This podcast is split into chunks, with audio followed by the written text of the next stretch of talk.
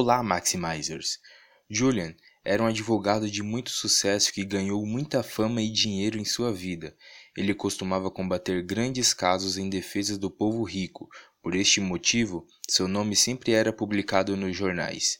Ele tinha uma grande mansão, um carro da Ferrari e um avião particular, e em muitas outras coisas que você pode imaginar.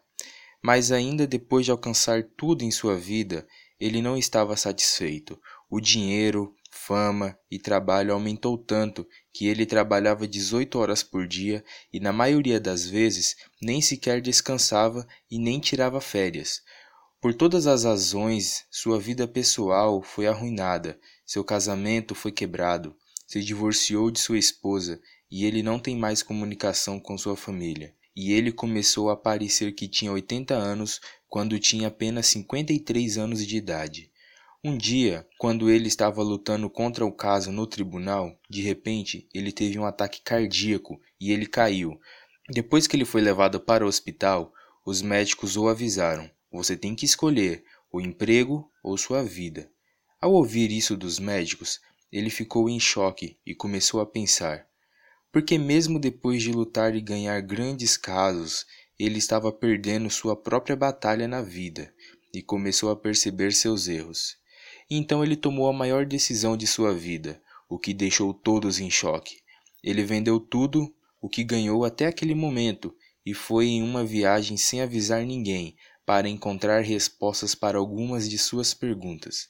Esta viagem foi para a terra mística da Índia, e ele queria ir para a montanha do Himalaia. Por meio de uma fonte, Julian soube que receberia as respostas de todas as suas perguntas através de alguns monges indianos especiais que viviam há mais de 100 anos e também com a energia de um jovem cujo conhecimento e entendimento estão no mais alto nível de sabedoria do mundo. Eles têm um sistema que pode elevar a qualidade de qualquer vida até o seu mais alto nível. Mas o problema era que ninguém sabia onde exatamente esses monges moravam, mas a única coisa que ele sabia era: eles vivem longe do mundo exterior, perto das montanhas. Portanto, Julian coloca em risco tudo e sai em busca deles. Por muitos dias, ele não obtém sucesso e não conseguiu encontrar ninguém. Finalmente, um dia, depois de muito trabalho e luta, ele descobriu um monge desses monges especiais que leva Julian junto com ele para a Vila Escondida, um lugar secreto, onde todos vivem.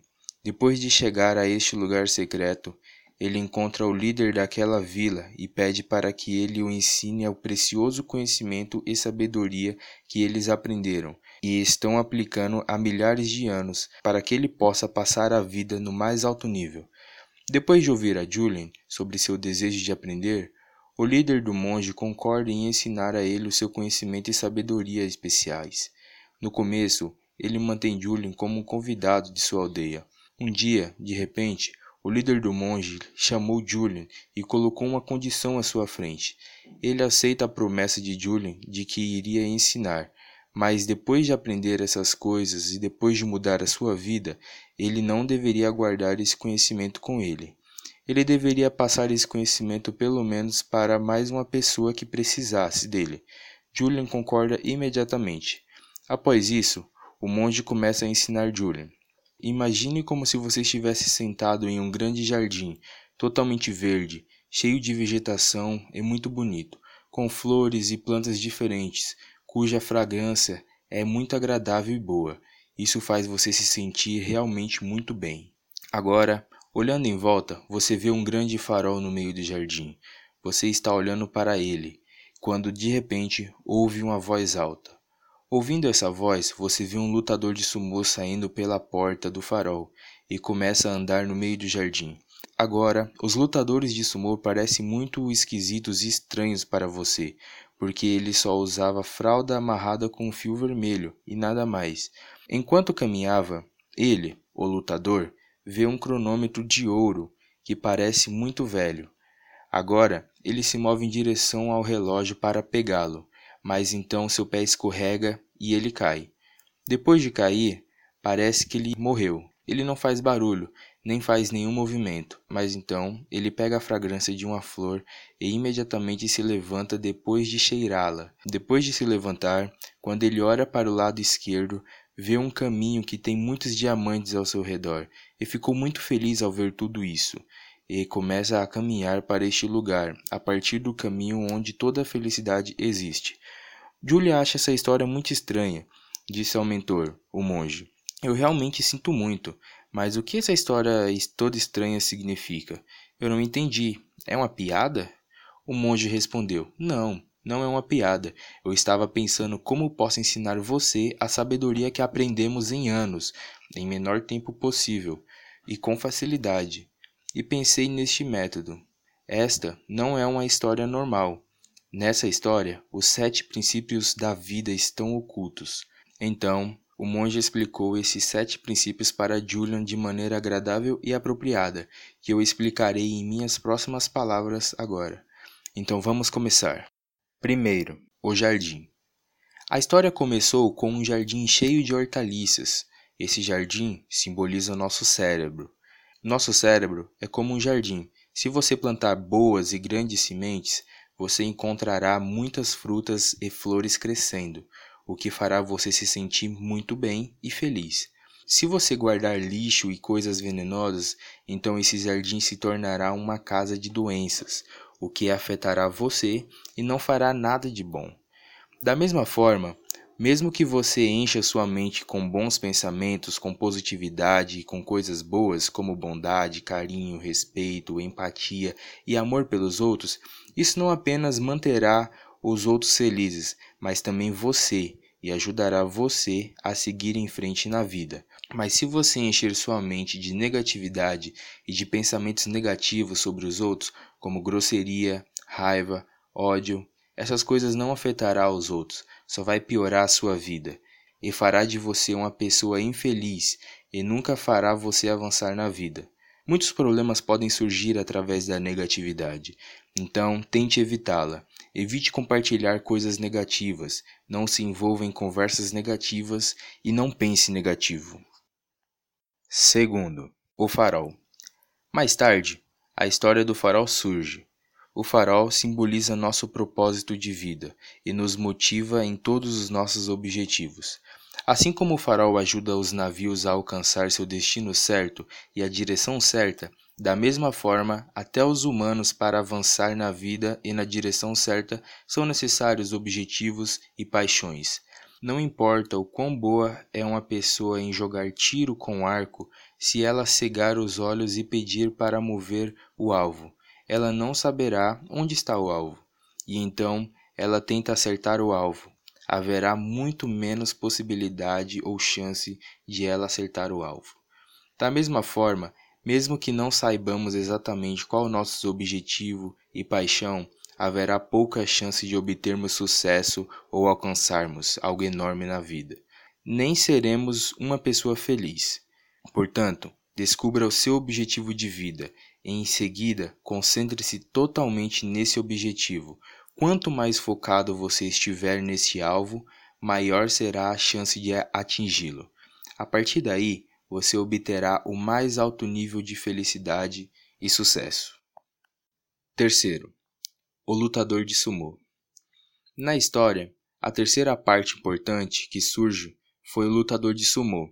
Ele simboliza Kaizen. Kaizen é uma filosofia japonesa que significa aprender as coisas novas e sempre tentar melhorar a si mesmo, ou melhoria contínua. Observe a maneira como o lutador de sumô sempre se mantém disciplinado com esforços contínuos. Da mesma forma, temos que tirar algum tempo do dia para realizar atividades que melhorem o nosso cérebro e corpo. Muitas pessoas não conseguem tirar tempo para melhorar a si mesmo porque estão muito ocupadas.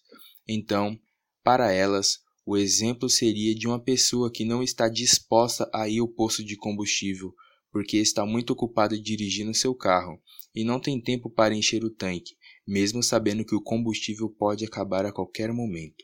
Portanto, não tome decisões sem pensar, apenas pelos benefícios a curto prazo. Separe um tempo de sua agenda lotada para melhorar a si mesmo, a parte mental e a física, para que você possa chegar ao seu destino feliz e sem interrupção. Quarto, cabo de aço, fio vermelho. O quarto elemento importante que surge é o cabo de aço, o que é pequeno, mas o alto respeito do sumor depende disso. O cabo simboliza o autocontrole e a disciplina. Se você deve ter observado, muitos fios finos e pequenos juntos formam um cabo. Só que os fios finos são bastante fracos, mas juntos eles tornam um cabo mais forte que o ferro. Da mesma forma, nosso autocontrole e disciplina também são formados por pequenas coisas. Por exemplo, em vez de comer alimentos não saudáveis, fazer uma dieta saudável pode formar um autocontrole. Em vez de beber refrigerante, beba água. Em vez de usar o elevador, use as escadas fixas. Em vez de assistir um vídeo, leia um bom livro, pelo menos uma página. Acorde cedo em vez de dormir até tarde. Todas essas pequenas coisas não parecerão boas para você, mas essas pequenas decisões trarão grandes mudanças em sua vida. Portanto, substitua as pequenas decisões ruins pelas boas. Isso irá aumentar o seu autocontrole e melhorará sua disciplina, o que é muito importante para uma vida feliz e bem-sucedida. Quinto, cronômetro. A quinta coisa que surge na história foi o cronômetro, que simboliza o tempo. Todo ser humano, não importa o quão rico ou pobre ele seja, todo indivíduo recebe a mesma quantidade de tempo, que é de 24 horas por dia, não menos ou mais que isso. Mas o que faz a diferença entre os ricos e os pobres é a maneira como uma pessoa faz o uso do seu tempo. Uma pessoa pobre não valoriza o tempo, faz muitas coisas não tão úteis em um dia, perde tempo, procrastina, enquanto uma pessoa de sucesso valoriza o tempo e o utiliza com sabedoria. Isso não significa que ele trabalhe 24 horas e não desfrute de sua vida, mas ele administra o tempo com sabedoria, para que ele possa trabalhar e aproveitar, poder fazer duas coisas nas mesmas 24 horas. Sexto, a rosa perfumada. A sexta coisa é a fragrância de uma flor. Há um ditado em chinês que diz que a fragrância permanece na mão da pessoa que dá flores a outras pessoas. Aqui, a flor e a fragrância simbolizam a causa social, ajudar os outros sem pensar em nosso próprio benefício. Não importa o quão rica uma pessoa seja, quantos milhões e milhões ela ganha, ele não será capaz de obter tanta satisfação do que um ser humano recebe ao ajudar outra pessoa. Sendo assim, você verá que uma pessoa que ganha muito dinheiro em sua vida e se cansa disso, começa a gastar maior parte do seu dinheiro em ajudar os outros, porque isso lhe dá a verdadeira felicidade e satisfação. Portanto, se você quiser se tornar uma pessoa feliz, comece a ajudar os outros desinteressadamente, e isso lhe dará uma satisfação e uma felicidade real. Sétimo, Caminho dos Diamantes. A última coisa que aparece na história foi o caminho dos diamantes, que o lutador de sumô segue e começa a caminhar em sua direção. Este caminho de diamantes, ou pode dizer apenas diamantes, representa nosso presente, o momento em que estamos vivendo agora. Algum tempo atrás, assisti um filme com o nome Barbar Daco, que era um pouco semelhante aos filmes de Hollywood. O que mais gostei no filme foi a sua mensagem, a moral desse filme. Aquele ator estava tão ocupado pensando em seu futuro que não vive no seu presente.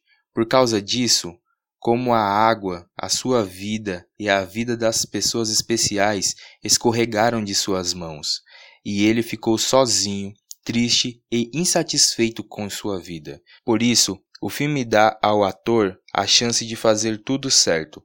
Mas na vida real, isso não é possível.